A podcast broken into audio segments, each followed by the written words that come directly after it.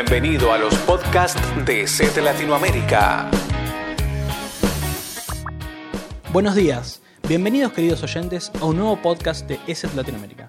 En el día de hoy nos acompaña André Guillón, especialista de Awareness and Research, quien nos explicará algunos aspectos fundamentales a considerar sobre las copias de seguridad.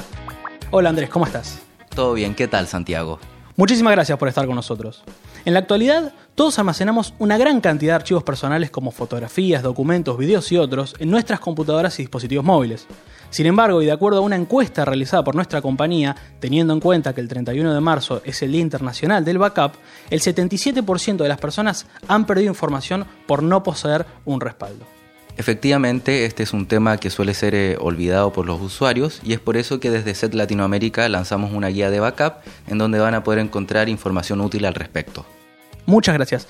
Para empezar, ¿en qué consiste una copia de seguridad y por qué es importante para nosotros como usuarios tener una? Una copia de seguridad es un proceso mediante el cual el usuario copia todos los archivos importantes en otro medio para poder recuperar la información en caso de ser necesario. Ahora, ¿por qué es importante? Porque existen múltiples causas por las cuales un usuario puede perder la información. Por ejemplo, un desperfecto mecánico en el disco duro, de hecho estos dispositivos tienen una vida útil. Por otro lado, un corte en el suministro eléctrico o incluso una infección por un código malicioso o malware. Y con toda la gran cantidad de información que manejamos, ¿tenemos que respaldar todos los datos o solo algunos? es importante respaldar solo aquella información que sea importante. Por ejemplo, imagínate que estás trabajando en tu tesis o te fuiste de viaje y grabaste videos, tomaste fotografías. Obviamente que todo ese tipo de información debe ser respaldada porque en caso de que tú la pierdas no la vas a poder recuperar de otra fuente. Sin embargo, una colección de música u otro tipo de datos sí pueden ser recuperados. Por lo tanto, hacemos énfasis en lo que es la autoría propia, o sea, es decir, documentos, planillas, fotografías personales es la información más importante que se debe respaldar. ¿Y cuáles son los medios más aconsejables en los que tenemos que hacer estos respaldos? Con respecto a los medios aconsejables, lo primero es que sea un medio distinto al donde se tiene la información.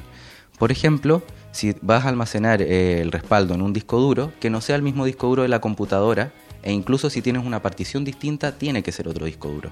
Porque si llega a fallar, digamos, este dispositivo, se va a perder toda la información.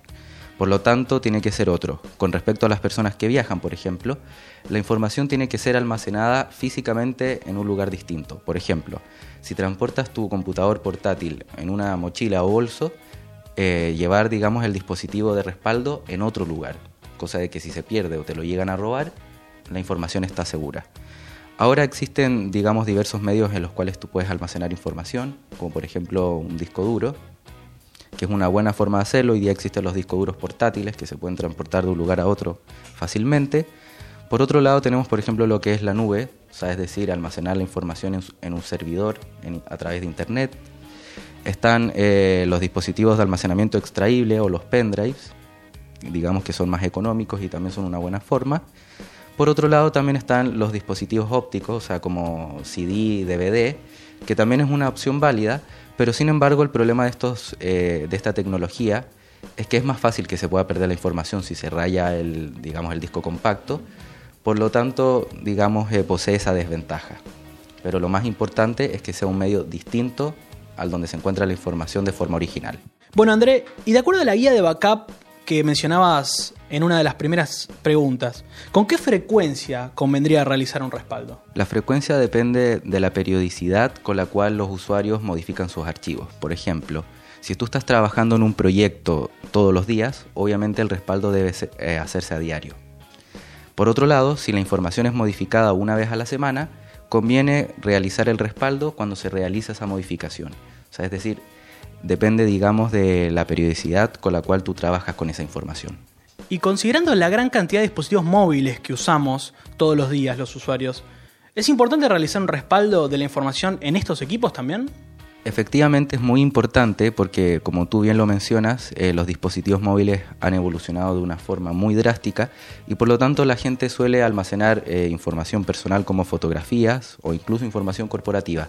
Por lo tanto los datos que hay allí también son importantes y deben respaldarse.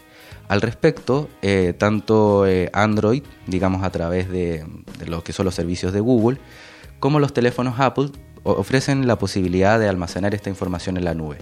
Por otro lado, en las tiendas oficiales de estas plataformas es posible encontrar programas diseñados para realizar un backup. Perfecto, André. Y para terminar, ¿podrías delinearnos cómo se realiza un respaldo en Windows y en Mac?